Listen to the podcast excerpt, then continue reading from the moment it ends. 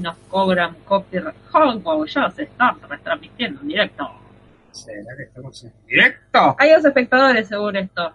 Sí, uno soy yo. ¡Hola! Sí, se escucha. Hay tres espectadores. Bien. Tres. ¿Cómo me La, la, la, la.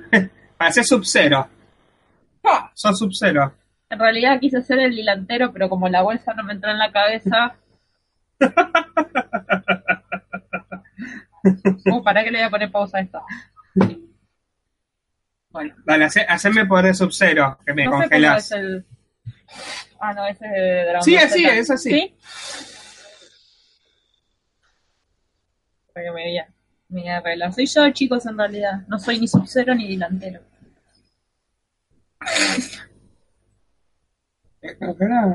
Bueno, descongelate. Mirá, estos, pelos son pelos de feriado, che. Sí. ¿Arrancamos? Perdón. No pareció tan duro igual en el video. ¿Me perdonas? No te perdono. Eh, ya tenemos algunos visitantes. Tenemos cinco espectadores. Eh, aguantá, aguantá. Sub-Zero Wings, sí. Sí, casi me saca los pulmones. Eh, y casi Leo. me la fatality. Leo nos dice, hola, feliz día, alta fidelidad a sus videos. Sí, feliz sí, día, verdad, Leo. Euge, feliz día también. Florencia Encinas, hola, feliz día. Eh,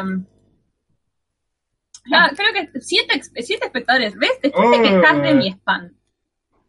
Sí, pero ¿Te mi la, la esa gente que no lo hablamos nunca, o sea, nunca mensaje, no, no le mandaste feliz día de trabajadora a ninguna de esas personas y le mandás nuestro podcast rancio. Porque ahora se lo digo en vivo y en directo. ¡Feliz día!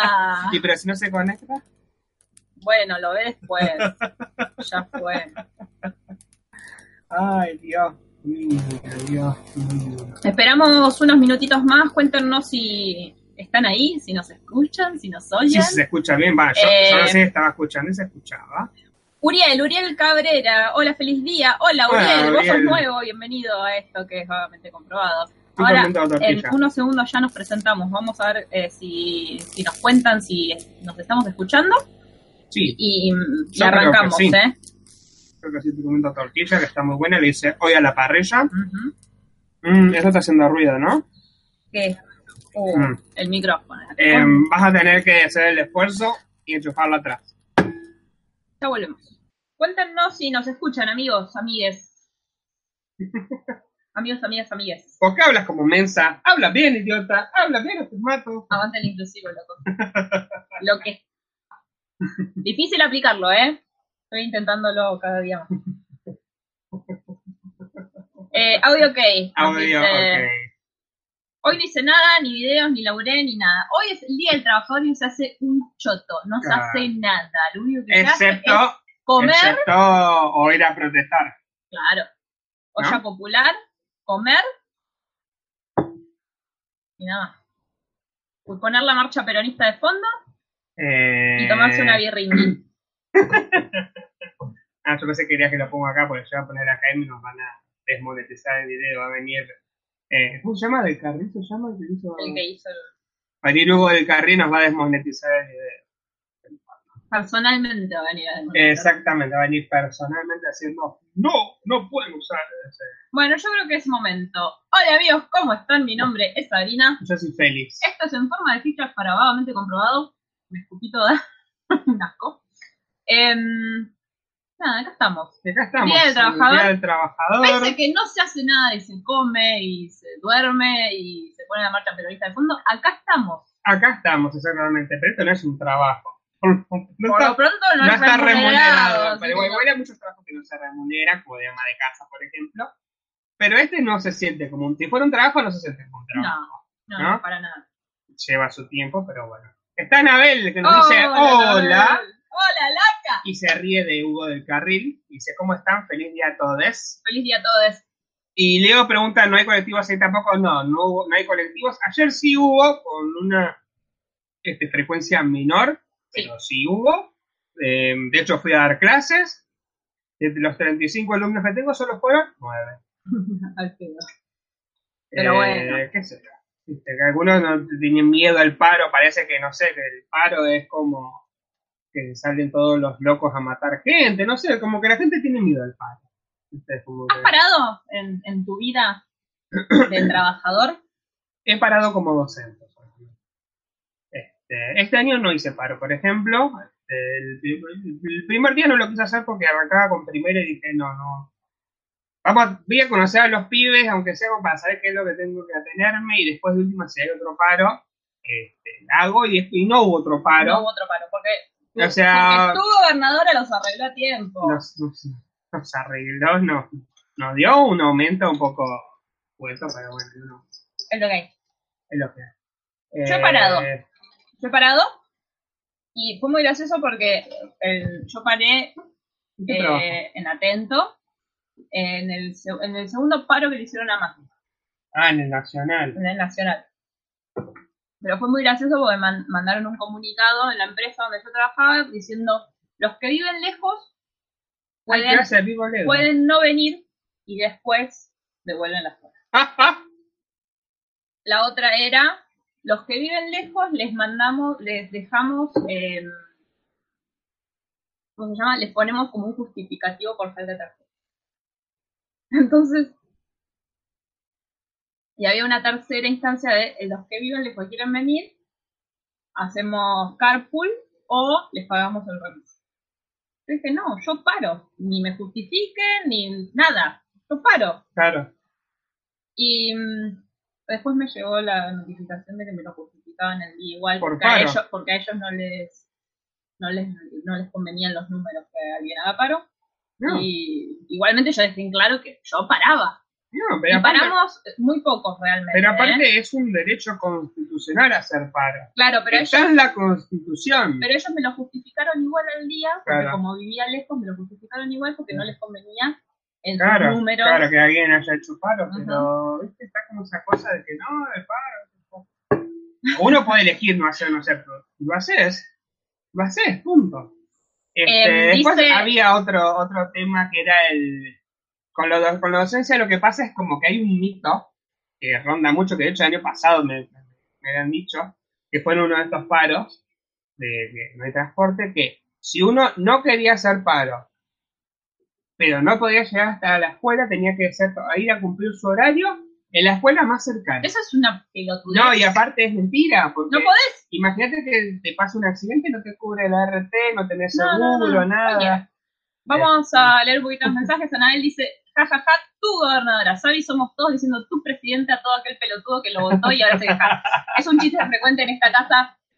Estoy casi segura de que Félix no votó a, a Mario, pero eh, es un chiste frecuente. Oh, sí.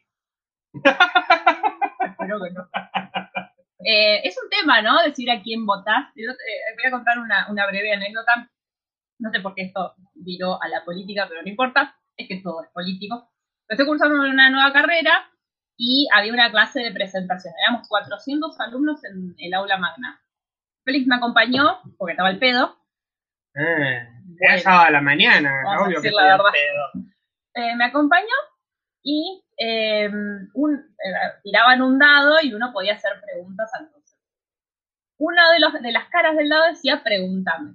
Entonces una, muy, creo que yo inocentemente le pregunta, ¿a quién votaron? y ahí hubo, ¿no? Un tema de, un tema de ¡Oh! conflictos ahí de... Uno dijo, yo voté la lista completa para Margarita Stolbizer, el primero que se animó. Él ganó. O sea que él ganó. Él ganó, claro. Y eh, los otros dijeron, una le dijo, yo voté lo mismo que Benjamín, que se había votado a Stolbizer, y el resto dijo, yo voté la lista completa de Necia. Y hubo como aplausos Y dentro de la... abucheos también. Hubo abucheos también, pero la mayoría aplaudió. Fue como, eh, ¿viste? Me- Bebitos en B y toda la cosa. El tema es que quedó ahí. Todos los que estábamos ahí lo tomamos, o sea, a quien hayas votado, no hayas votado, ya fue. No importa. quién Por lo vota. Ninguno había votado Maxi. Claro, ya fue. Vamos al caso. El tema es que empezaron a recibir mensajes privados respecto a, a, quién, a cómo, cómo van a imponer su ideología política en una clase de la facultad. Amigo, la ¿Quién quién facultad es votado? política. Arrancemos por ahí. Sí, aparte habían dicho nomás quién habían votado, no que iban a- Aparte, Como votación y ahora te van a convertir todos en kirchneristas con mis poderes electrónicos de kirchnerista. era como Sub-Zero. Claro,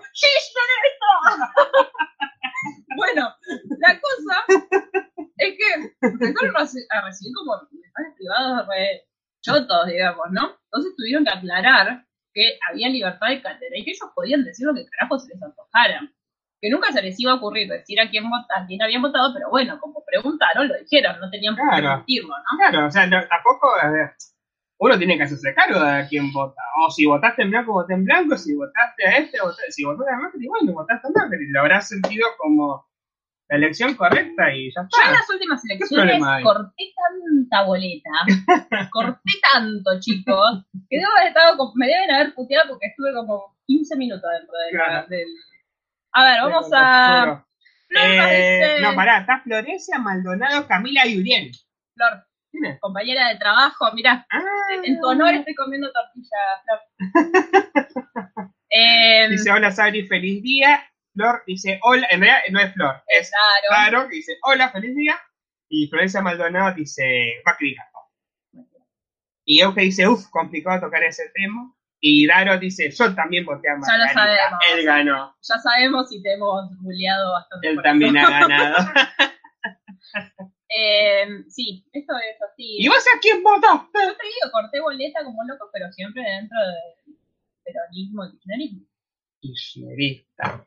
Es más, hoy estaba dando vuelta con unos libritos del peronismo por el día del trabajador sacando fotos. Si me siguen en Instagram los deben haber visto. Eh, pero eso no es ninguna novedad, chicos. A ver, ¿de cuánto que nos siguen? ¿Un año? ¿Dos años? Está muy rica la tortilla que hizo Feli ahí, ¿eh? Eso tu mamá, yo solo la puse arriba de la parrilla. Mm. Bueno, pero el mérito es de los dos. No, bueno, es de ella, porque si yo no. no- no- no- si, si alguien no hace la masa, no tengo nada que poner. No- Flor nos hace un... Y bueno, es Y. Florencia Maldonado dice, qué rico, unas caritas haciendo así y otras caritas haciendo así. Eh, ¿Qué te iba a decir? Eh, pero bueno, hoy hablamos un poco de, de los trabajos, de si paraste o no paraste. ¿Cuántos trabajos has tenido en tu vida? Bien, he tenido tres trabajos, digamos. El primero que tuve fue uno que compartimos. Compartimos empleador, no Compartimos eh, bueno, y Porque vos trabajaste en Atento S.A., ¿no? yo trabajé en Sí. Atento S.A. eh, en la ciudad de Buenos Aires. Eh, ¿Para era qué año? En el año 2008. Bueno, no, yo entré en el 2009. Claro. O sea, yo, vos trabajaste antes que yo. Y Claro. cuando yo entré, eh, acá en Mar del Plata se llamaba de otra forma la empresa. Sí, igual era como una empresa media fantasma porque en realidad para que trabajara se llamaba Microcentro de Contactos. Ah, bueno, sí, en, en Microcentro, micro, Microcentro Contactos S.A. Acá, acá Mar del Plata se llamaba Mar del Plata Gestiones y Contactos. Por eso, ¿ves? Pero es como Pero que... era, era atento. era atento. Y bueno, era el que trabajaba en el call center y era el call center de la mejor compañía que de, de la historia, que es Edesur. Así que imagínense que eh, cuando a uno se le corta la luz que llama y ¡eh, me cortaste la luz, la re, te remil parió! Bueno, ese era el que yo atendía. Y lamentablemente había lugares donde había cortes casi todos los días, porque eran lugares donde las instalaciones eléctricas no estaban en el mejor estado, eran barrios muy carenciados a veces, donde no había gas, entonces, por ejemplo, si era invierno, se usaba mucho la calefacción eléctrica, Claro. y eso saturaba las, Las redes. las redes. Y yo trabajé todo el invierno, renuncié en el verano, que en el verano era peor, porque en el verano conocer ese acondicionado, imagínate que era... Claro. Porque, qué sé yo, viste, porque aparte eres como que había como categorías de gente que se quejaba, ¿no? La gente rica, que me cortaron la luz, y la gente pobre que te reputeaba, pero de última, qué sé yo. Era, era un trabajo raro, en ese tuve la oportunidad de charlar con María Eugenia Rito, que me llamó porque se le había cortado la luz una vez, y le dije, bueno, entonces le va a llegar la, la cuadrilla, así que espere, tranquila señora, que Espere la cuadrilla. espere la cuadrícula. ¿Y a dónde más trabajaste? Bien, después de eso renuncié porque dije, no, no quiero. Me, me quemó tanto la cabeza que no me lo aguanté y renuncié. Y por suerte la otra semana conseguí otra entrevista de trabajo para ser repositor en Carrefour. Eh, aunque era supuestamente para ser repositor, pero hice de todo. Fui repositor, eh, vendí electrodomésticos y fui cajero. Todo eso, fui en dos meses. De hecho, no. Y en diciembre, eh, el 30, 30, 31 de diciembre, me cha- nos llaman a todos los que habían contratado por agencia, estamos por agencia. Nos dicen, bueno, a partir del primero ya no necesitamos más, nos vimos en Disney. Y bueno, Y es el temor de todos cuando entran a un trabajo, ¿no? La, re- la rescisión de contrato. Es el Claro. momento en el cual te dicen, hasta acá llegamos, amiguito, no te necesitamos más. Claro, lo que me pasó, ah, lo gracioso fue que eh, en Atento me pasó eso, o sea, pasé el periodo de tres meses, pero de todos los que habíamos entrado creo que quedamos muy pocos. Claro. O sea, yo fui uno de los privilegiados que había quedado, que me- creo que me renovaron por seis meses o por un año el contrato, no me acuerdo. Pero terminé renunciando a la mierda. Y bueno, después de eso estuve un año sin trabajar, básicamente. No, ¿qué un Más, año? No, estuve varios años sin trabajar Sí. porque me metí en la carrera de letras y por suerte, bueno, mi vieja me, me ayudaba, así que me dediqué a estudiar básicamente hasta que en el 2000, no sé cuántos años, 2013, 2014, Sí, hace bastante. 2000, en 2014, eh, no, en 2013 me inscribí al Estado y en 2014 tomé mis primeras horas como docente, con el título, este, con el porcentaje del título. Y bueno, de ahí arranqué, y justo coincidió que cuando agarré esas horas, también una compañera mía de letras que estaba creo en un instituto privado de, como de apoyo escolar, eh, Ah, necesitaba, no necesitaba a alguien que le haga sorpresa y yo le hice la sorpresa por durante un mes más o Sí, menos. me acuerdo. Y bueno, fue como mi primer, mi primera experiencia con la docencia. El primer trabajo de lo que estaba estudiando, ¿no? Porque uno siempre desea llegar a ese momento en el cual te rompiste el culo estudiando durante tantos años, de llegar a ese momento en el que trabajás de Sí. lo que estudiaste, ¿no? Claro. Yo todavía no llegué a Y, ese momento. Y bueno, tres años estuve allá trabajando en esa misma escuela, fue la que tomé, durante tres años estuve ahí en esa escuela de profesor de literatura de cuarta. Y bueno, cuando me mudo acá, renuncié y empecé a trabajar acá de docente, ya con más horas y más tiempo acá. Eh, Flor nos ¿Y está, vos? nos está contando que uno de tus primeros trabajos tenía 16 años y me desmayé. En la anchoa, ¿qué hacías? ¿De postabas en, la- en el puerto Claro, en el o, puerto. o- o trabajabas en.? No quiero, no quiero hacer preguntas inde- indecentes, eh, Florencia, por favor. Eh, y mientras tanto, váyanos contando de cuáles fueron sus primeros trabajos o cuáles fueron sus trabajos más memorables. Yo les voy a contar mi currículum. Pará, pero Euge dice, ay, queriendo trabajar de lo que estudiaste, vengo, vengo esperando mucho eso. Eh, todos, todos estamos esperando este momento, Euge, al menos yo. Em, yo eh, he trabajado en muchas cosas en mi vida, pero trabajos oficiales, digamos, tuve dos. Claro, con recibo de sueldo. Trabajo con recibo de sueldo tuve dos. Hice una pasantía en el diario de la capital, que fue uno de los trabajos más interesantes que tuve. Sí, era muy gracioso.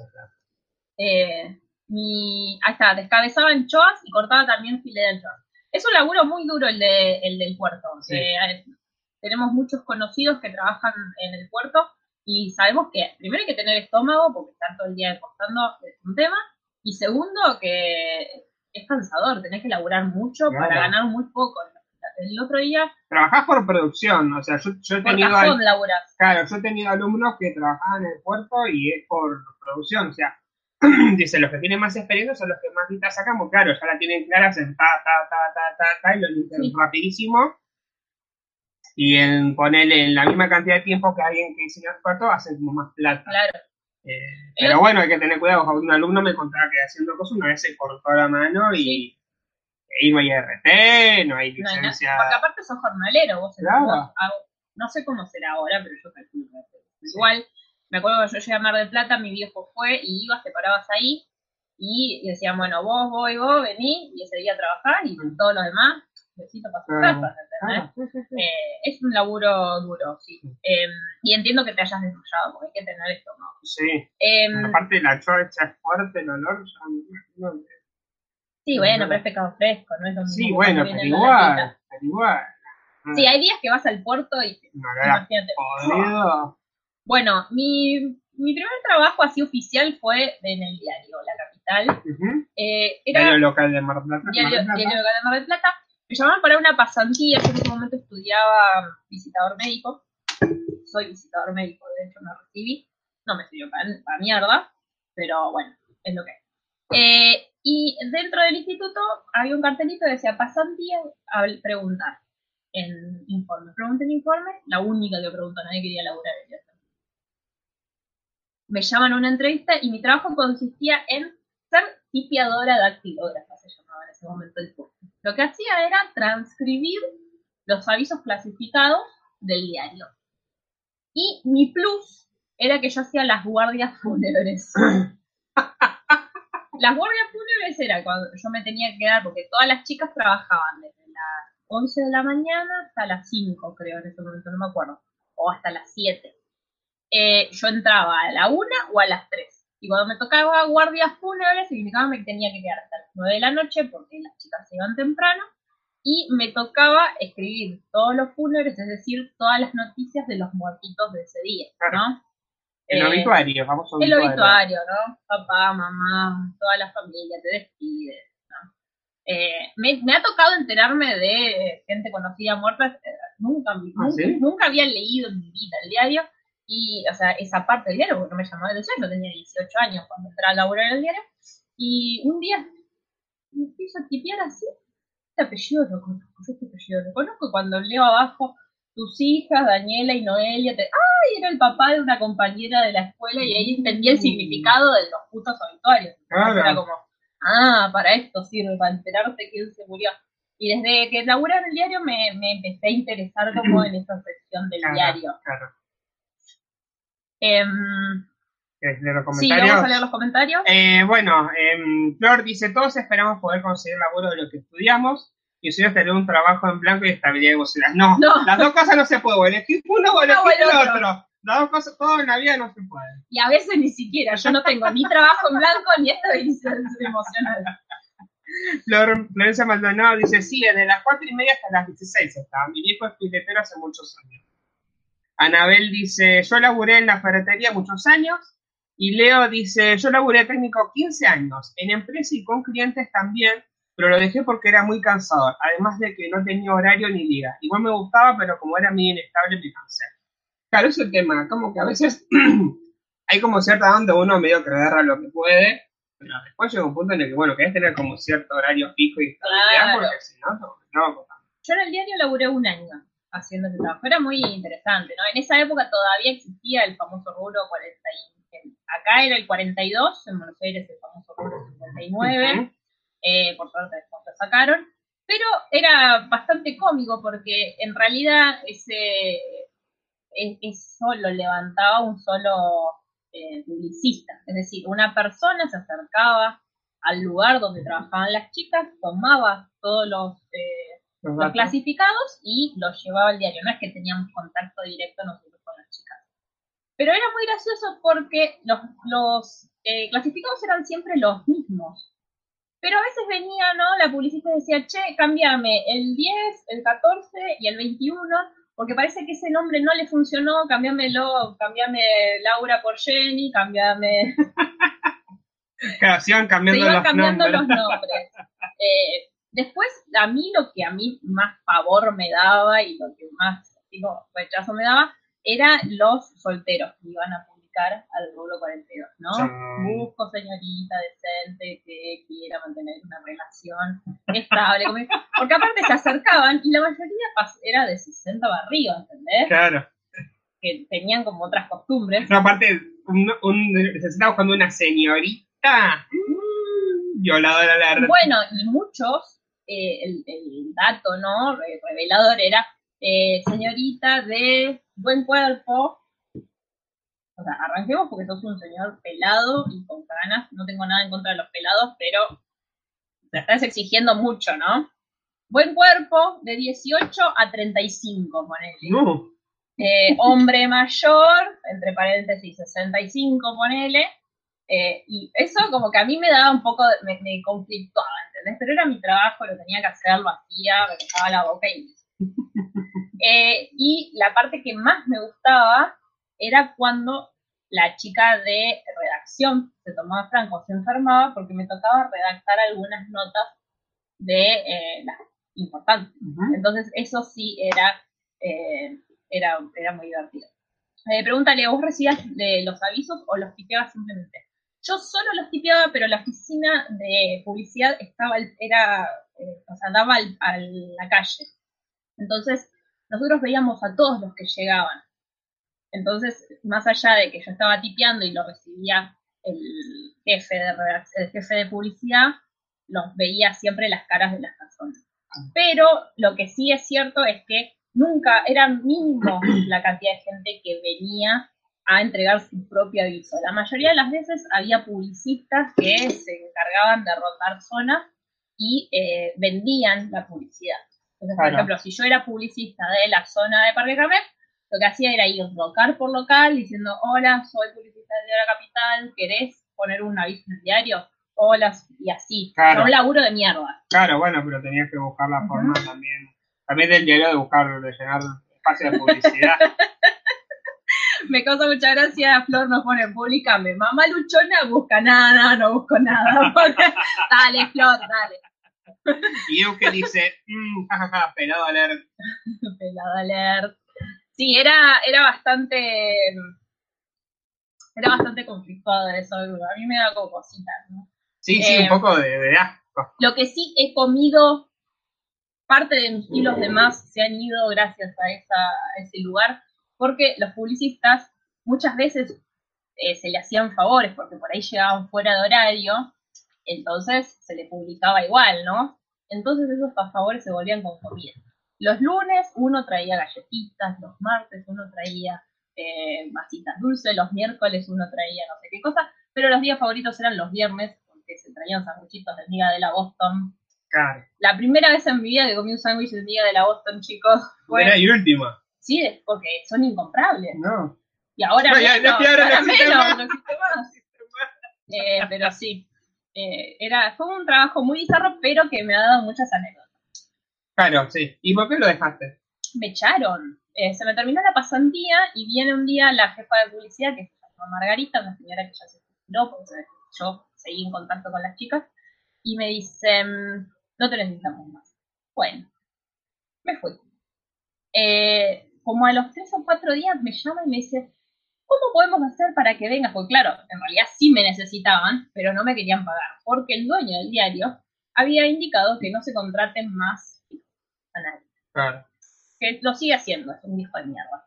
Todos lo conocemos, chicos, al dueño del diario, ¿eh? sí, es el, que pone el nombre a Rosa, que pone el nombre del famoso shopping. El famoso shopping, exactamente. Entonces, eh, era un viejo de mierda después en otro, en otro podcast le contaré. Em, y un día viene, me llama por teléfono y me dice, ¿cómo podemos hacer? ¿Cómo podemos arreglar? Yo te pago la mitad de la prepaga. Y yo dije, ¿qué? No, o me pones en blanco, o no me pongo, o no me llames. Encima yo me había enterado cuánto cobraban las, fijas en ese momento, que para ese momento era una millonada de plata para mí yo ganaba 800 pesos, me acuerdo, y ellos ganaban como 5 mil pesos, para que te des una idea. Claro, en, 2000, en 2008. 2008. Entonces, o sea, era mucha la diferencia de y que la mina me llame y me diga, te pago la mitad de la prepaga, fue como, ¿me estás jodiendo? Claro, o sea, que vos tenés que pagar la otra mitad. con, con mi sueldo, ¿entendés? De 800, de 800 pesos. me le cagué de risa, le dije, no, no, o me pones en blanco o no, claro. llamo otra pasante. Claro y me, hice la mala y le corté. Me volvió a llamar, me dijo, bueno, yo te pago la prepaga completa. Bueno, no, pero yo quiero estar en blanco, le digo. Eh, bueno, veo qué hago, me dijo, ¿viste? No, y al otro día me llaman de atento, me llaman de atento, me ponían en blanco directamente y me tenía obra social, ganaba 1.100 pesos, o sea, ganaba más plata. plata. Entonces ya dije, se vayan a la mierda los del diario, a la mierda. Los que más plata tienen son los más tacaños, dice. Sí, sí, sí, sí, Y Flor, Flor de Encina dice, viejo garca. Es un viejo garca. Es un viejo garpa, Mark es el dueño más de plata. Aparte, era bastante bizarra toda la situación porque las oficinas del viejo estaban en el diario en ese momento. No venía nunca, pero cuando venía era porque venía a visitarlo alguien. Un día yo llego, viste, y yo, yo tenía 18 años, estaba en otra, llego re distraída así, entro, ¿viste? Y me dice mi jefe, mi jefe directo, eh, Sabri, eh, hoy como, comportate, ¿no? Porque aparte yo me la mandaba, me ponía, eh, eh, habría, había abierto, a- mi Facebook lo abrí estando en el diario, porque me idea, porque había mucho tiempo de ocio. Y mm, hoy no internet me dice, ¿viste? Como que ya había arrancado. Y yo lo que me iba haciendo posta. Y de repente empezaron a caer camionetas negras, por- pero por todos lados. Entonces le digo, Adrián, yo me puedo ir a comprar. Como, no, anda a tomarte un café al fondo, me dice. Si querés algo, pero, viste, yo re. Realmente me malcriaban ahí, me trataban muy bien, muy bien me trataban. Era la más chica y siempre me trataron muy bien. Digo, pero no, no. Entonces hago así, miro para afuera y había camionetas blancas, todos adelante del diario y todo enfrente. La del diario está enfrente de una avenida de cuatro calles, entonces era como lejos. Y de repente entran a llegar monitos de seguridad por todos lados, uno en la esquina, uno en otra cuadra, adentro había dos, uno en la oficina de viejo. Y en ese momento estaba en la campaña de Alica, Alica Alicate Uh, y cae el chabón. eh, coso, Eh, eh, de Narváez. de Narváez. Francisco de Debe haber Narváez. estado muchos cinco minutos, pero el operativo de seguridad que había ahí fue impresionante. Y yo me quedé así como. Se fueron todos. Che, ¿puedo ir a comprar ahora? Tengo. sed". anda, anda, me decía. Era re también la actividad. Era re molesto. Pero me querían, me querían. Ah, Eh, pero sí, no, unos recuerdos. Ese fue mi primer trabajo oficial. Después trabajé, vendí, vendí cosas en la playa, hice trencitas de hippie en la playa, tejía cosas. Bueno, eh, trabajé en Atendo muchos años y en paralelo laburé muchos años con, con mi amigo Juan de eh, animación, DJ, música, eso lo hacíamos en paralelo de nuestros trabajos y lo seguimos haciendo al día de hoy. Eh, y un montón de cosas. Cociné, animé fiestas, sigo haciéndolo. ¿Qué más hice? Y ahora vendes donas, por Por ejemplo. eso, cociné muchas cosas, cosas dulces, cosas saladas, mm, organicé eventos, no sé, ya Sí. ni sé qué hice, Sí, hice de sí, todo. sí. Laburos no oficiales de todo. Sí, eh, es eso que uno llama changas, Claro, ¿no? Como esos trabajos que uno se, bueno, para zafarlo un poco y Ujú. pues bueno, esperando que llegue algo mejor en algún momento. espero recibirme en algún momento, algún poquito, Claro, algo. Pero sí, eso, eso de poder eh, trabajar de lo que uno estudió durante tantos años creo que es el objetivo, ¿no? Sí, pero bueno. Leo dice, uh, se pudrió. eh, Flor Maldonado dice, rata de dos patas. Sí, sí, es un viejo de el. Y Leo te dice vuelta, la chica los pide el pelo. Sí, Sí, yo, sí, yo, yo desde que tengo memoria has hecho cantidad de cosas. tejí muñecos para vender. eh, Eh, ahora no se me ocurre, pero hice tantas Bueno, ma- el cosas. maquillaje también. Soy maquilladora. Sos maquilladora, has hecho maquillajes. Mm. eh, para sesiones de fotos. Ah, le hizo eh, ah, dibujo artístico de mi vaquita de San Antonio. La última fiesta le dibujé un vaquito de San Antonio a, a Flor en el brazo. Eso hacemos mientras esperamos que la Pero gente se vaya a la mierda. Eh. Flor trabaja conmigo en, lo- en el salón. Claro. Eh, nosotros somos las esclavas. las esclavas. Flor más que yo, yo en realidad me la rasco. Ella, ella trabaja en serio. Ella trabaja en Ella serio. trabaja vos- en serio. que, bueno, me tiré. Yo no hago nada. Y bueno, sí, eso es, esa es la vida, ¿no? Como, bueno, buscar un empleo hasta bueno, ya va a llegar un momento en el que a veces uno se conforma con cosas que, bueno, para no le gustan tanto, que le gustan tanto, que, que pesa a veces también, a veces pesa este, las circunstancias. Ahora youtuber, dice León. Hasta que no nos paguen el Leo, esto es Cuando- un cuando- mero hobby. Aunque sea un centavo de dólar. ¿De qué trabajan los Facundo? Llegaste Facundo. tarde, Facundo. Pobre Facu, déjalo. Eh, bueno, yo trabajo de docente, soy docente de, de lengua y literatura, básicamente. Eh, me conecta recién, sí.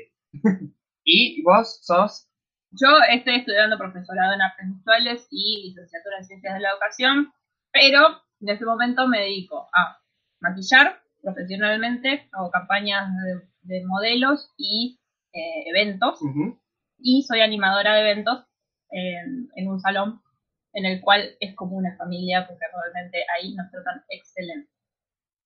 Es ocasional ese laburo, porque bueno, la macrisis, ¿vio?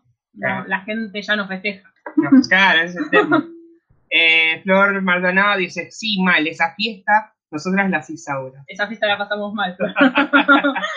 y Euge dice, ¿les gustaría vivir de YouTube? O si fueran famosos tipo el de Mente, ¿también seguirían con sus otros trabajos? Mm. Em, A ver, sí me gustaría trabajar video de YouTube.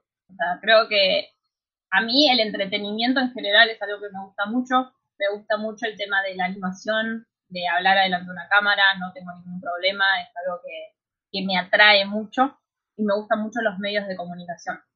Pero no me gustan los medios tradicionales de comunicación últimamente. claro. O sea, siempre quise hacer radio, siempre me gustó la tele, nunca tuve problemas en exponerme.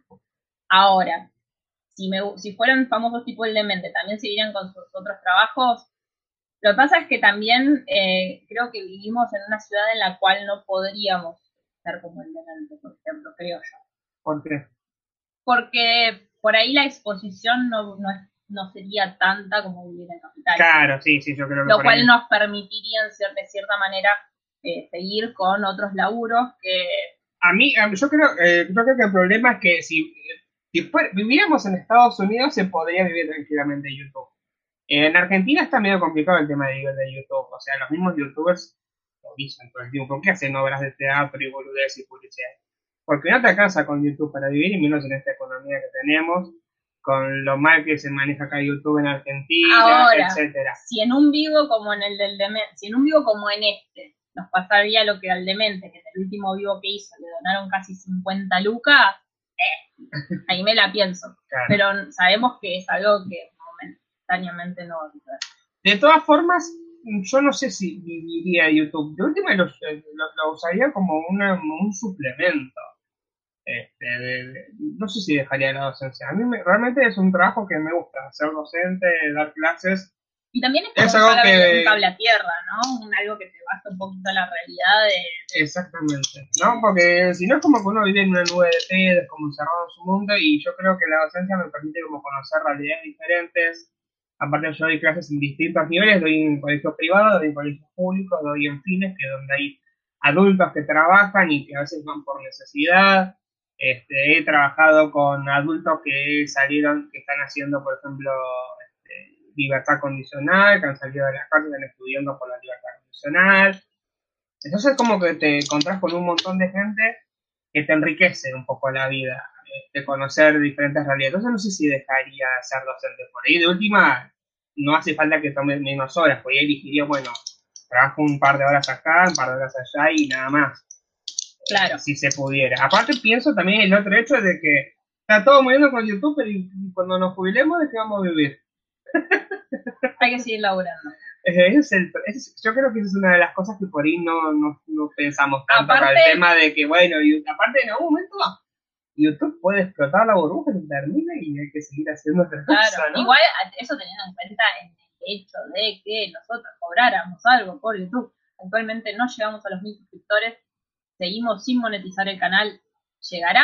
No estamos tan lejos. ¿A cuánto estamos? Y hoy estábamos a 582, creo que estaba. A ver. Turu, tu, tu, tu, tu, tu, tu. Eh, Turururu, du, du, du, du. 585, 585 suscriptores. suscriptores. Estamos ahí de los 600. Ahí. Ahí estamos de los 600, Eh, pero que, bueno, bien. Por ahí, bueno, no son los mil para llegar a monetizar, pero son muy importantes para nosotros porque hace un año teníamos 128 suscriptores. Exactamente, 128 ¿Y suscriptores. cómo te acordás con tanta precisión? Porque me acuerdo que cuando cumplimos un año en YouTube teníamos 128 Ah, suscriptores. mira, mira, mira. Eh, ya este mes, mayo, cumplimos Dos, años, años en haciendo el canal. de es ese primer video del alto guiso, vayan a verlo si no lo vieron, Sí, que de año lo vamos a, que vamos a a intentar repetirlo. Repetir. Exactamente. Em, dice, es imposible vivir de YouTube, pero bueno, es que se necesita dinero de otro trabajo justamente para los gastos del canal y además que no son pocos. Exactamente, la inversión que nosotros hicimos para este canal en estos últimos dos años fue bastante. Sí, fue bastante. Eh, Pero no, tampoco, o sea, lo por suerte también hicimos en un momento en el que estábamos un poco mejor, sí, ¿no? no trabajaba todavía. Vos trabajabas, no, pero aparte las cosas se pueden comprar, te compramos una cámara, bueno, tenemos las luces, no sé, todo. Ahora se, logramos que hacerlo ahora, Uh, estaría re complicado. Sí. Eh, yo me uní, hoy mi hijo me enseñó cómo, me nos dice Flor. Gracias, Flor. Bienvenida a este canal. Eh, creo que dice tremendo los videos del demente. Facundo me dice, ¿cuál sería el mejor trabajo del mundo? Aparte de catador de canas. Este sería un muy buen trabajo. ¿Cuál sería tu trabajo ideal? Ah, Yo ya sé. vos sabés cómo decirlo vos, porque me, me cuesta pensar. A ver, ¿cuál sería el tuyo? Eh, yo creo que a mí me gustaría eh, probar productos, por ejemplo, no sé, eh, reseñar productos de maquillaje o reseñar productos de librería. Creo que sería el Claro, trabajo claro. ideal para mí. Para ser un youtuber de ese De, tipo, sí, de- ponele. sí, sí. Eh, Me encantaría, por ejemplo, más que el de maquillaje, el de librería. Pasa que el maquillaje yo lo veo como un trabajo en la vida real. Claro. ¿no? No tanto, porque no me gusta, lo intenté, ¿eh? intenté hacer mi canal de YouTube y no pude porque hay mucho, hay mucha beauty blogger y me sentía como, ay no, esto me da mucho cringe, me autoda cringe, cosa que no me pasa con vagamente comprobado. En cambio, con las cosas de librería creo que... Bueno. Eh, yo, por un momento, se me cruzó por la cabeza decir eh, hacer stream de videojuegos o hacer un canal de videojuegos. Pero si se convierte en un trabajo, yo, yo cre- creo que llega un grado que después no tenés para nada. O sea, yo- para mí los videojuegos son algo que uso para ¿No, sería, entretenerme. ¿No te gustaría ser probador de videojuegos? No, porque es un trabajo muy choto. La gente cree que es un buen trabajo, pero es un trabajo muy choto. Pero para hacer tester de videojuegos tenés como que, primero que probás los juegos en un estado en el que no están completos, pueden estar llenos de fallas, y puede ser un trabajo muy frustrante jugar un juego que tenga muchas fallas. Mm, O tenés que, por ejemplo, bueno, tenés que ponerte acá y saltar mil veces a ver si el juego funciona bien. no, qué paja. ¿Entendés? No es un trabajo lindo. Claro, Eh, no. O sea, es como testear eh, cualquier otra cosa.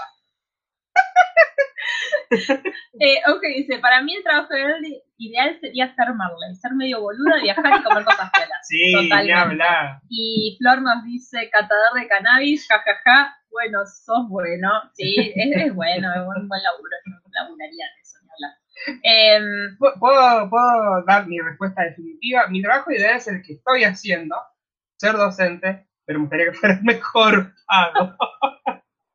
fuera, sinceramente creo que es mi trabajo, es un trabajo que me gusta hacer, claro, con el que por ahí me da fiaco levantarme a la mañana, pero en el momento que me paro frente a la clase, me pasa volando, es un trabajo que me gusta mucho. Necesitamos más profe este.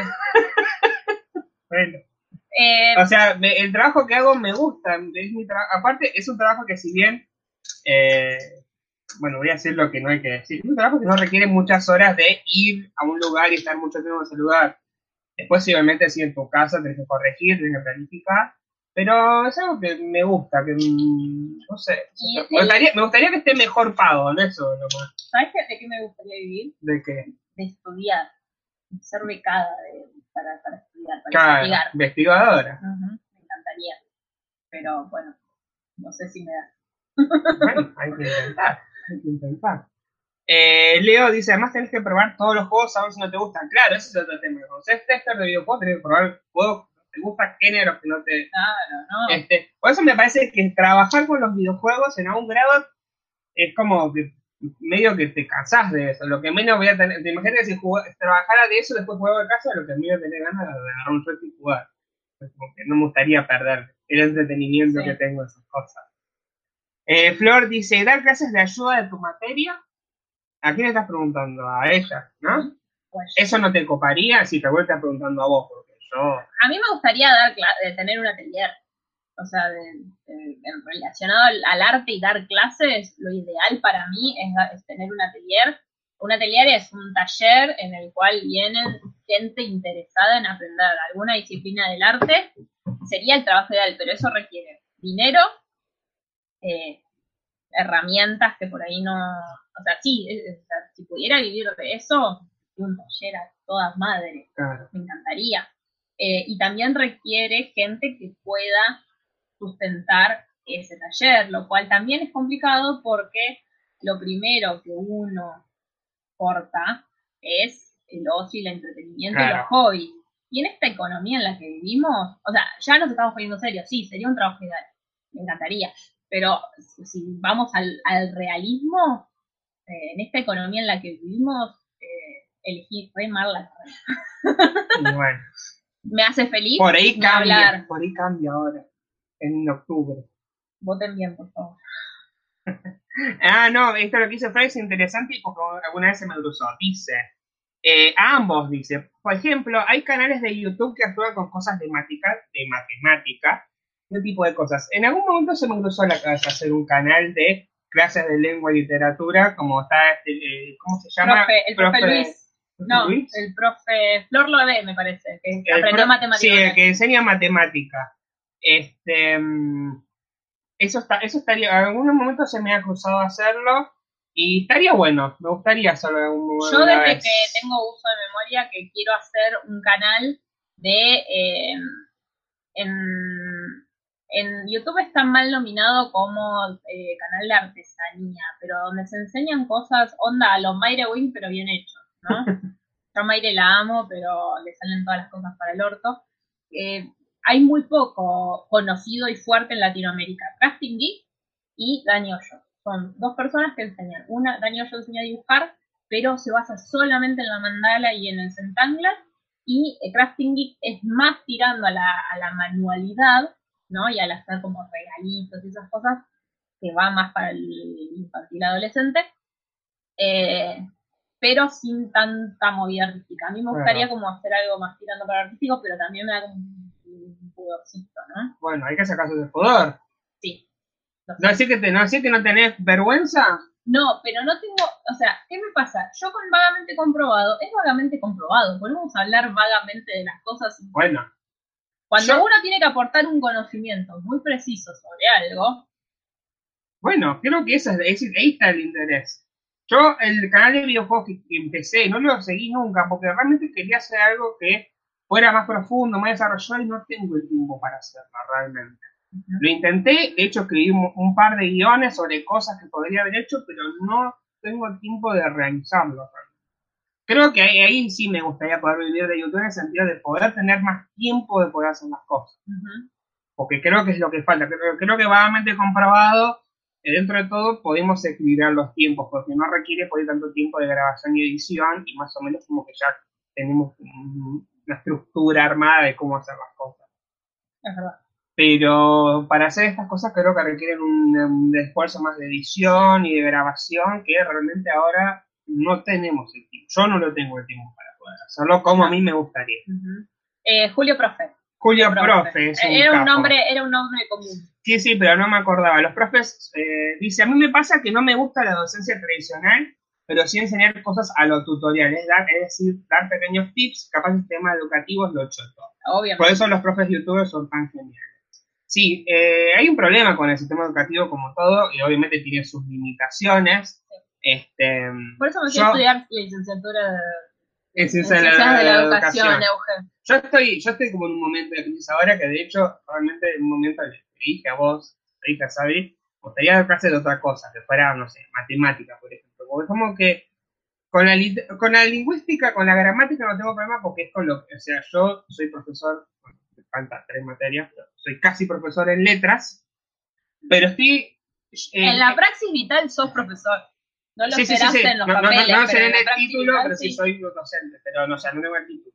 A lo que voy es que eh, con la parte de lingüística, que es en la que yo me especialicé, me siento bárbaro, pero la parte de literatura es con lo que no me especialicé, me siento como que tengo que remarlo un montón. Me cuesta mucho enseñar literatura porque, no sé, es algo que me cuesta.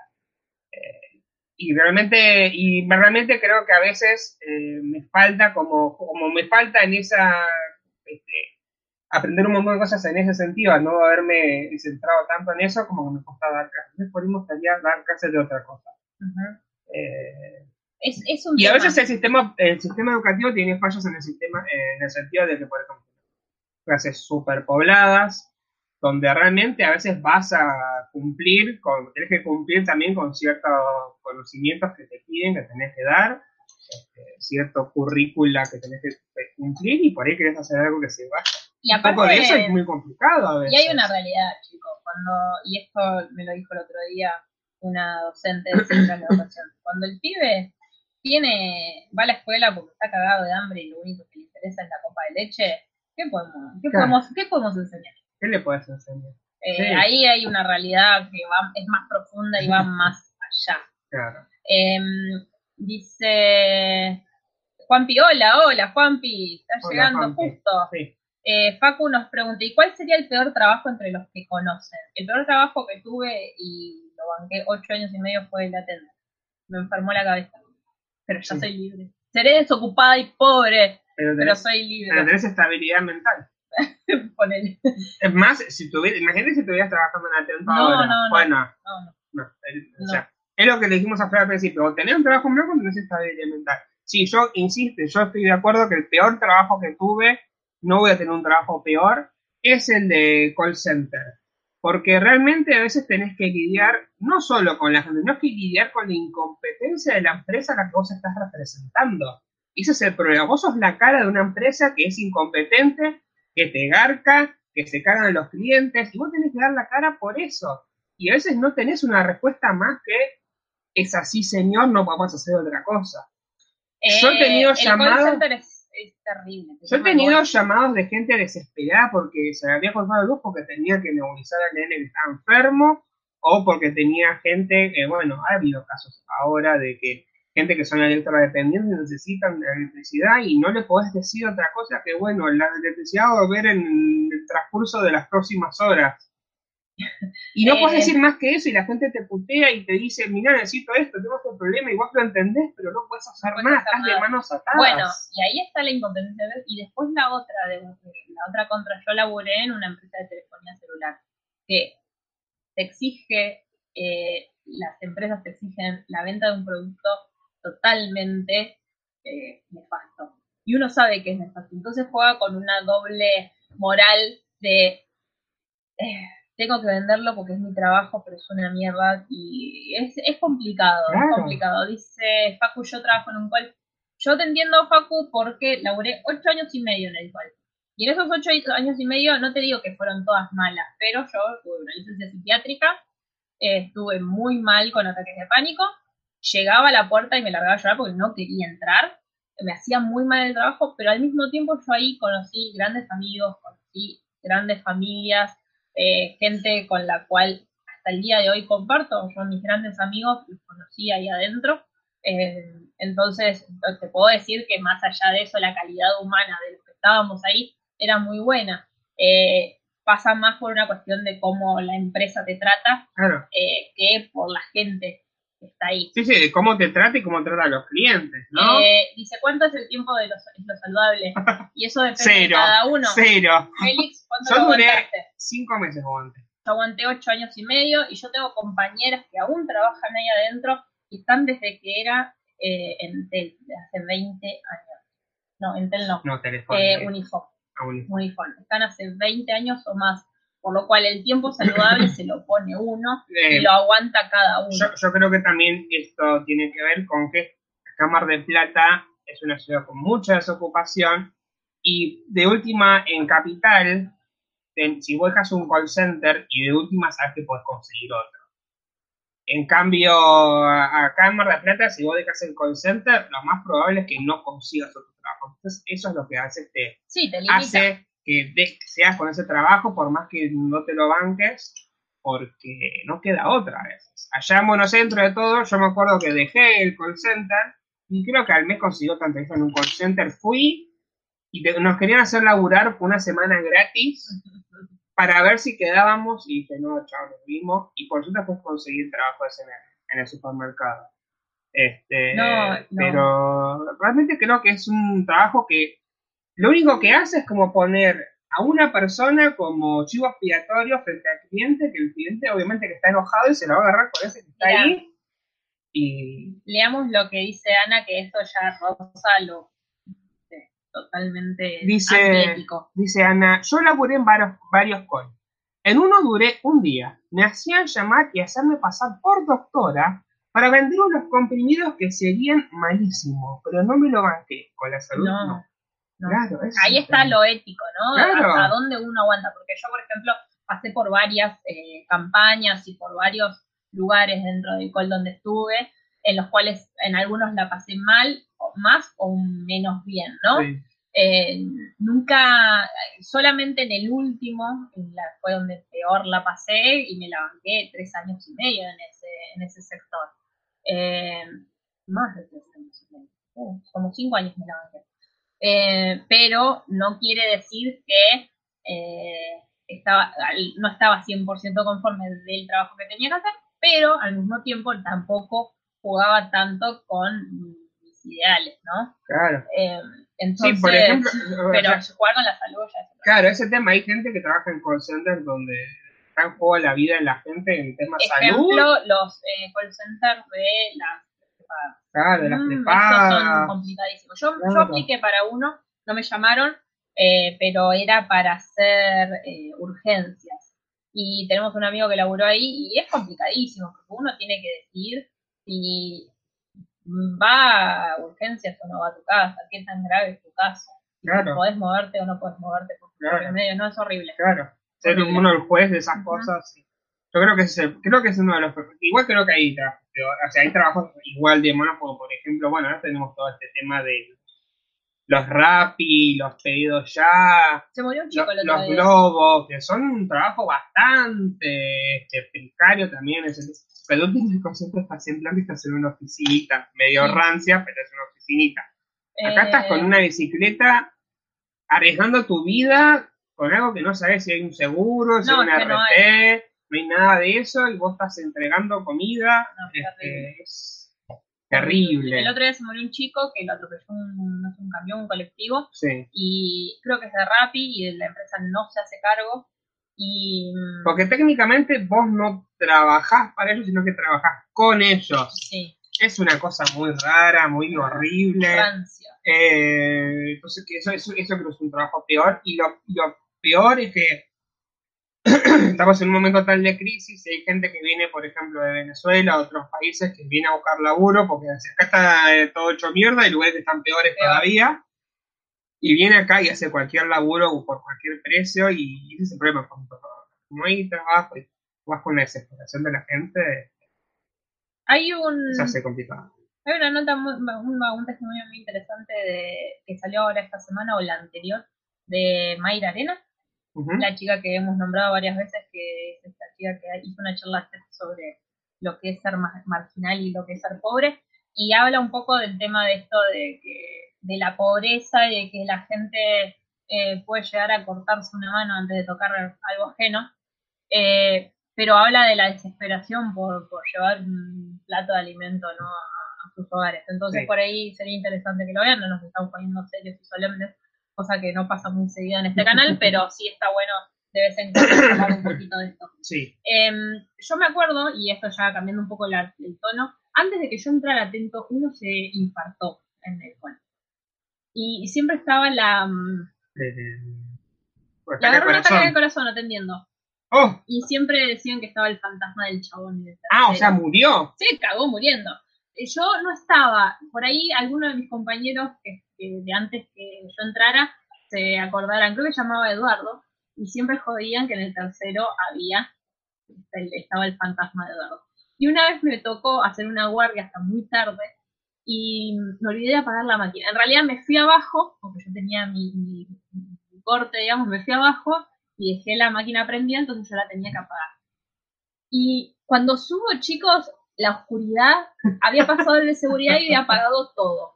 Y mi máquina estaba al fondo, los pisos en, en el cual de acá de, de Mar del Plata son muy grandes, era un piso completo, y mi máquina estaba al final del pasillo. Claro. Lo que corrí hasta la máquina y la apagué, creo que tardé dos segundos porque no encontraba las, las luces centrales para prender.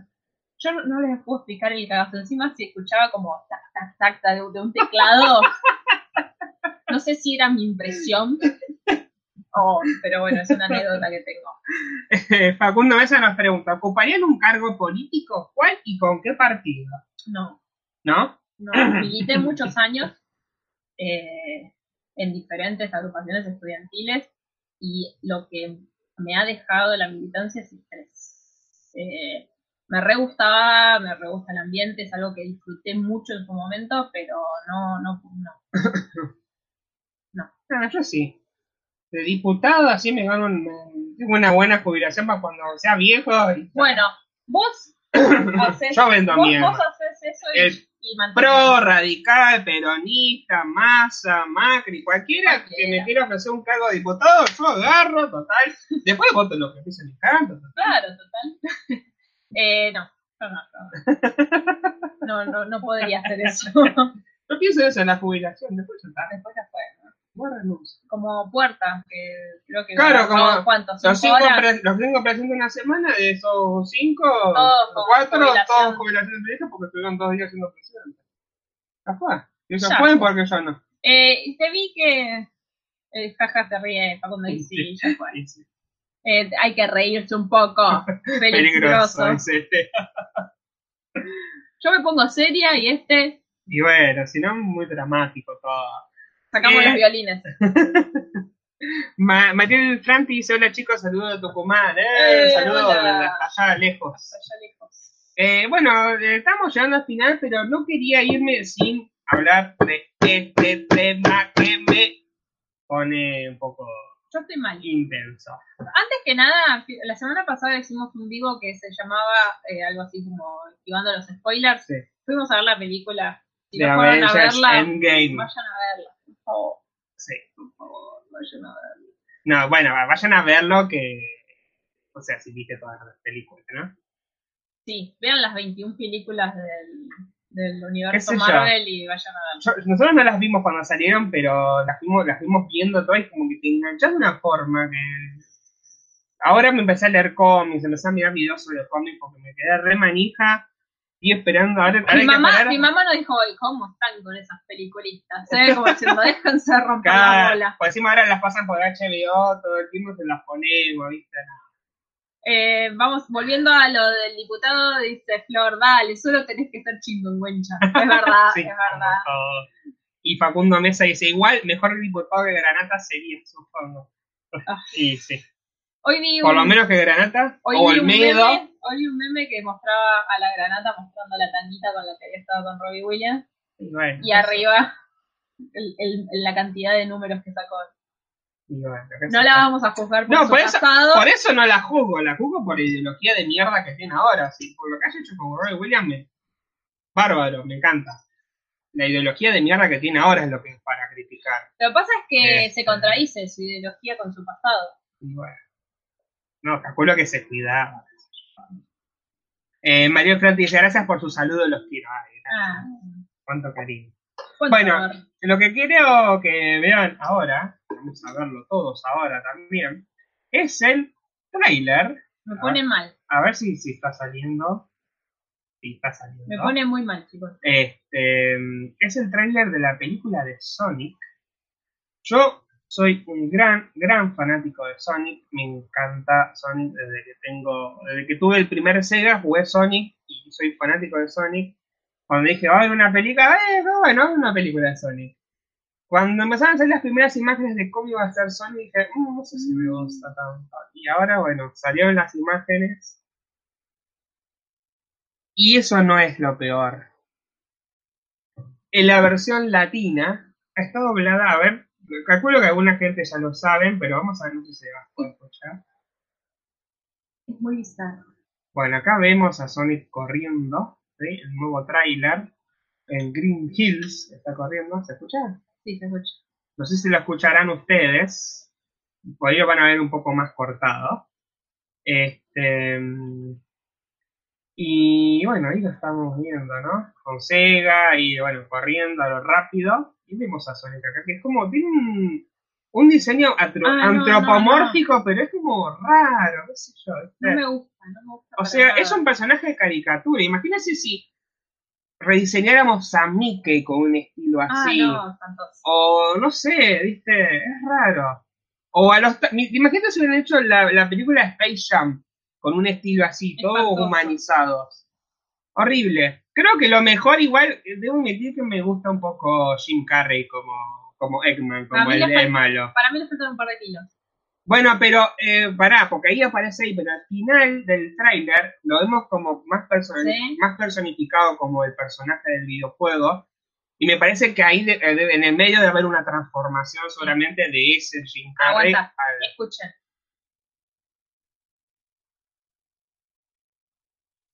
No es Sonic, es Luisito Comunica haciendo de Sonic. Sí.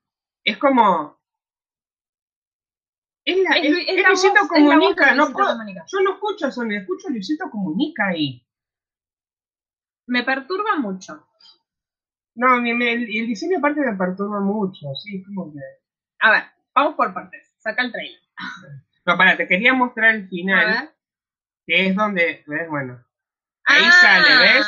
Ahí se ese- parece- Ahí, sí, ahí se parece más al, al personaje del No videojuego. lo había visto. O sea, al, enemigo le hicieron como personaje del videojuego, era más fácil de Sí. hacerlo. Este, Bueno, vamos por partes. Primero hablemos de la figura. La, la figura de, eh, de Sonic, ¿no? sí, Es como que quisieron humanizarlo tanto a Sonic que perdió la fisonomía de el personaje, ¿no? sí. Como que la cabeza debería ser un poco más grande. Hoy vi un fanart que me gustó mucho y está mucho mejor en el sentido de la cabeza era más grande, el cuerpo era más eh, morrudo, como más eh, eh, con más músculos. Sí, Esto es Luisito Comunica, hasta en los rulos. claro. Sumado a la voz. Yo eh, no, no puedo separar la voz del personaje. Porque no es que la modificó un poco, ¿entendés? No, es la voz de Luisito Comunica. No, no, no me llega, no me termina de convencer. claro. ¿Ves? Ese fanart, Para, para que lo muestro en, en la pantalla. Eh, sí, eso es el problema, qué sé yo, viste, todo, lo banco a Luisito Comunica, es uno de mis youtubers eh, en general del todo el mundo favoritos, pero este, no, no, no lo veo realmente como, bueno, acá vemos sí como este rediseño de, hay forma los de ojos, hacerlo los realista. ojos, los ojos, ¿ves? Son como muy chiquitos. Sí, las piernas, la proporción de las piernas, porque como que tiene como un cuerpo ca- caricaturesco, pero las piernas realistas, como que la proporción no Las da. zapatillas, ¿ves que son muy chiquitas? Sí, no, no, es como que... no sé. Oficial Nike, ¿no? Evidentemente. Eh, me parece que sí, sí, Oficial Nike, porque de hecho había hecho, ve acá hay otro, otra modificación, Aparte, todo, toda la vida que jugamos a Sonic, los ojos de Sonic fueron característicos. Hay em, fanart de personajes X hechos como Sonic. De hecho, hay una artista que se llama eh, Diana Díaz, que está en YouTube, y la mina es fan de Sonic, y Sí. cuando era chica dibujaba fanart de personajes X como Sonic. Claro, Por ejemplo, Harry Sonic. Potter con la fisonomía de Sonic. Sí. Y están buenísimos, sí. pero lo característico de esos dibujos eran los ojos. Claro, sí, es como que, no sé, es raro. Este, o sea, y bueno, si la, si la llego a ver, la voy a ver subtitulada porque no voy a, si no voy a ver Luisito Comunica. Es como los videos de, Mari- de Marito Baracus donde él dobla, bueno, lo mismo, nomás que lugar de ser Marito Baracus es Luisito hablándole encima al, al- al que tendría que ser Sony. ¿Qué sé yo? Yo lo banco. Después, bueno, después está esta discusión que salió de que, uy, ¿por qué no ponen a Luisito Comunica? ¿Por qué no pusieron a un actor de doblaje de verdad que estudió? Ponen a este que no estudió una mierda. No, bueno, pero eso siempre lo hacen. Hay, o sea, las películas estadounidenses de dibujos animados todas están dobladas por actores. Sí, sí, por actores que Eh, son pero uno por ahí no se da cuenta, ejemplo, en las películas de Marvel, en, en- en Guardianes de la Galaxia, eh, Rocket Raccoon lo hace, eh, ay, el que está con Lady Gaga en la película, Ah, sí. em, Bradley Cooper. Bradley Cooper. Entonces, o sea, yo no me doy cuenta. ¿Y Groot quién es? eh, Vin Vin Diesel. Diesel. Entonces, es como que, bueno, no sé, no, me chupo un huevo porque están en inglés y no le conozco la voz. Claro. Totalmente, no las reconozco, sí, excepto sí. que sea, eh, no sé, como el del príncipe del rap, ¿cómo se llama? Will Smith. Will Smith, que va a ser de, de- pero él va a ser Claro. en Aladdin de toda su persona, Claro, claro, sí, sí, pero sí, es sí. distinto. yo qué sé. Sí, qué sé yo. Pero de, de última son actores que de alguna forma actuaron, algunos se dedicaron a actuar. Este. mm, Perdón, pero el comentario de la vez Sí, sí, ahora, ya, lo vi, ahora, ahora lo vamos a, ahora lo vamos a leer. Vamos a cerrar con esto. Sí. Eh, qué sé yo, viste, como que vale todo para promocionarlo. Eh, porque para mí creo que también es un poco para promocionar, porque obviamente Luisito tiene un público muy amplio de chicos. Van a decir, uh, está Sonic, uh, y está Luisito, la voy a ir a ver. Ah. qué sé yo. ¿viste? Aparte Sonic es más de nuestra generación de la de la generación actual. No, pero toda la, mucho, pero todavía, o sea, siguen saliendo juegos y las generaciones nuevas lo van conociendo, así que Ponele, Detective Pikachu me gusta más. Detective. Pikachu como live action, pero respeta mucho o sea, Mm. El diseño de los Pokémon es el mismo, Es más solamente más realista, o sea, como, un, como una especie de textura más realista sobre el personaje, pero los diseños son iguales, no es que modificaban los diseños. Acá modificaban el diseño y Sonic aparte tiene como esa maldición que le han modificado el diseño tantas veces que llegó a esta aberración. Y yo. Em, Comentarios. Comentarios. Eh, volviendo al tema anterior, Facundo Mesa dice es color celeste la tanga de, de, eh, ¿cómo se Hoy se estaba burlando de, De- ay, Granata. Granata. y Anabel Díaz dice, claro, antes se los tragaba a los pibitos. ¿Eso puede considerarse aborto? y Florencia Maldonado dice, parece puto Sonic ahí. No sé, qué sé yo. No sé, no me gusta el personaje, ¿no? El tema es que, que si, si la película vende y los pibes lo van a ir a ver y los pibes lo ven, va, va a seguir, qué sé yo. Sí. Vamos a ver cómo, cómo Eh, sigue. Vamos a ver. Es dos, eh, una hora 17 minutos en vivo. No, en realidad un poco más, un poco menos Un poco porque menos. arrancamos un poquito más tarde, pero pero bueno. Bueno, este, eh, vamos a ir llegando- cortando, ¿no? Vamos llegando al final ya de esto. Salió bien, eh, Leo me, me dijo más adelante que salió hoy una manteca, nunca un cuelgue. Félix habrá pagado internet. No, hoy eh, corregí el tema del ¿Cómo te router. tira Bisleo con Sí, sí, siempre? me eh? tira- me tira. Hoy arreglé el router porque lo que pasó otro día, el, el otro día igual es, em, ¿cómo se dice? Se cagó internet, no es solamente el router, pero bueno, esta vez Sí, el martes, fue- el martes, fue- el miércoles pasado fue. Sí, fue una porquería. Y el router hoy funcionó y bueno, eh, optamos por hacerlo por Hangouts, que es más directo, es más fácil. ¿Por dónde escriben? ¿Por dónde escriben estos chicos? los deben tener los dos celulares abiertos, van abriendo uno, porque claro, vive, no dice nos, que es Flor en realidad, dice arruinaron nuestra infancia. Sí, sí, no, no, en realidad ya arruinaron la infancia. Sonic lo arruinaron hace muchos años con un montón de juegos pedorros que hicieron y ya está arruinado. Pero con la película, con la esperanza de que. Y es la maldición, como que no hay una película de videojuegos que sea buena. Ni una, ni una que sea buena. Ni una que sea buena. ¿Cómo? ¿Hay Mario? Es malísimo esa película. Película de mierda. Eh, bueno, chicos, creo que hasta acá hemos llegado con el vivo de hoy, me parece, ¿no? Hemos llegado hasta aquí. eh, espero que les haya gustado. Suscríbanse al canal si no se han suscrito. Aunque si están acá estamos casi seguros de que se suscribieron. Bueno, por ahí no. Por ahí lo descubrieron ahora y dijeron, así que suscríbanse. Sí.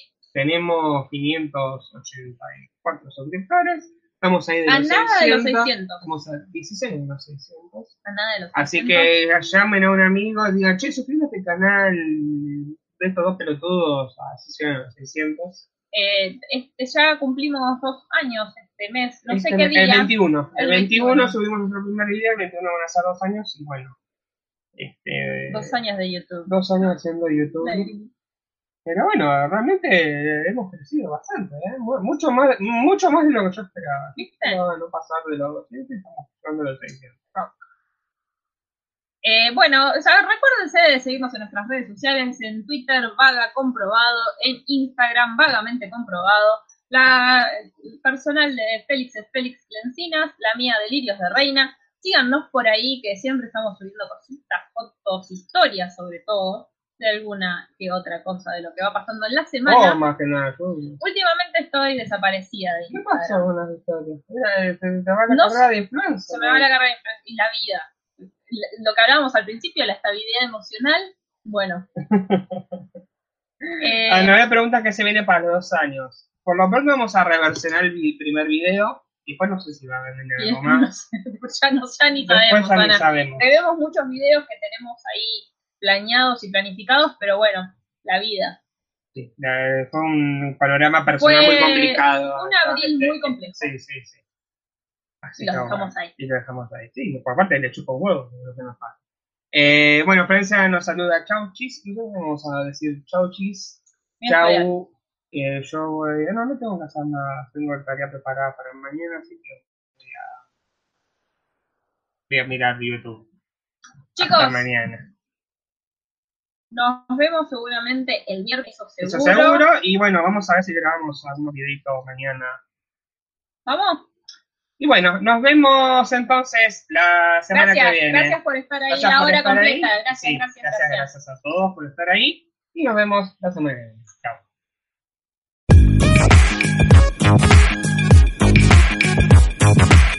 Cierra esa puerta que se mete el chiflón. Quiero dormir, quiero dormir.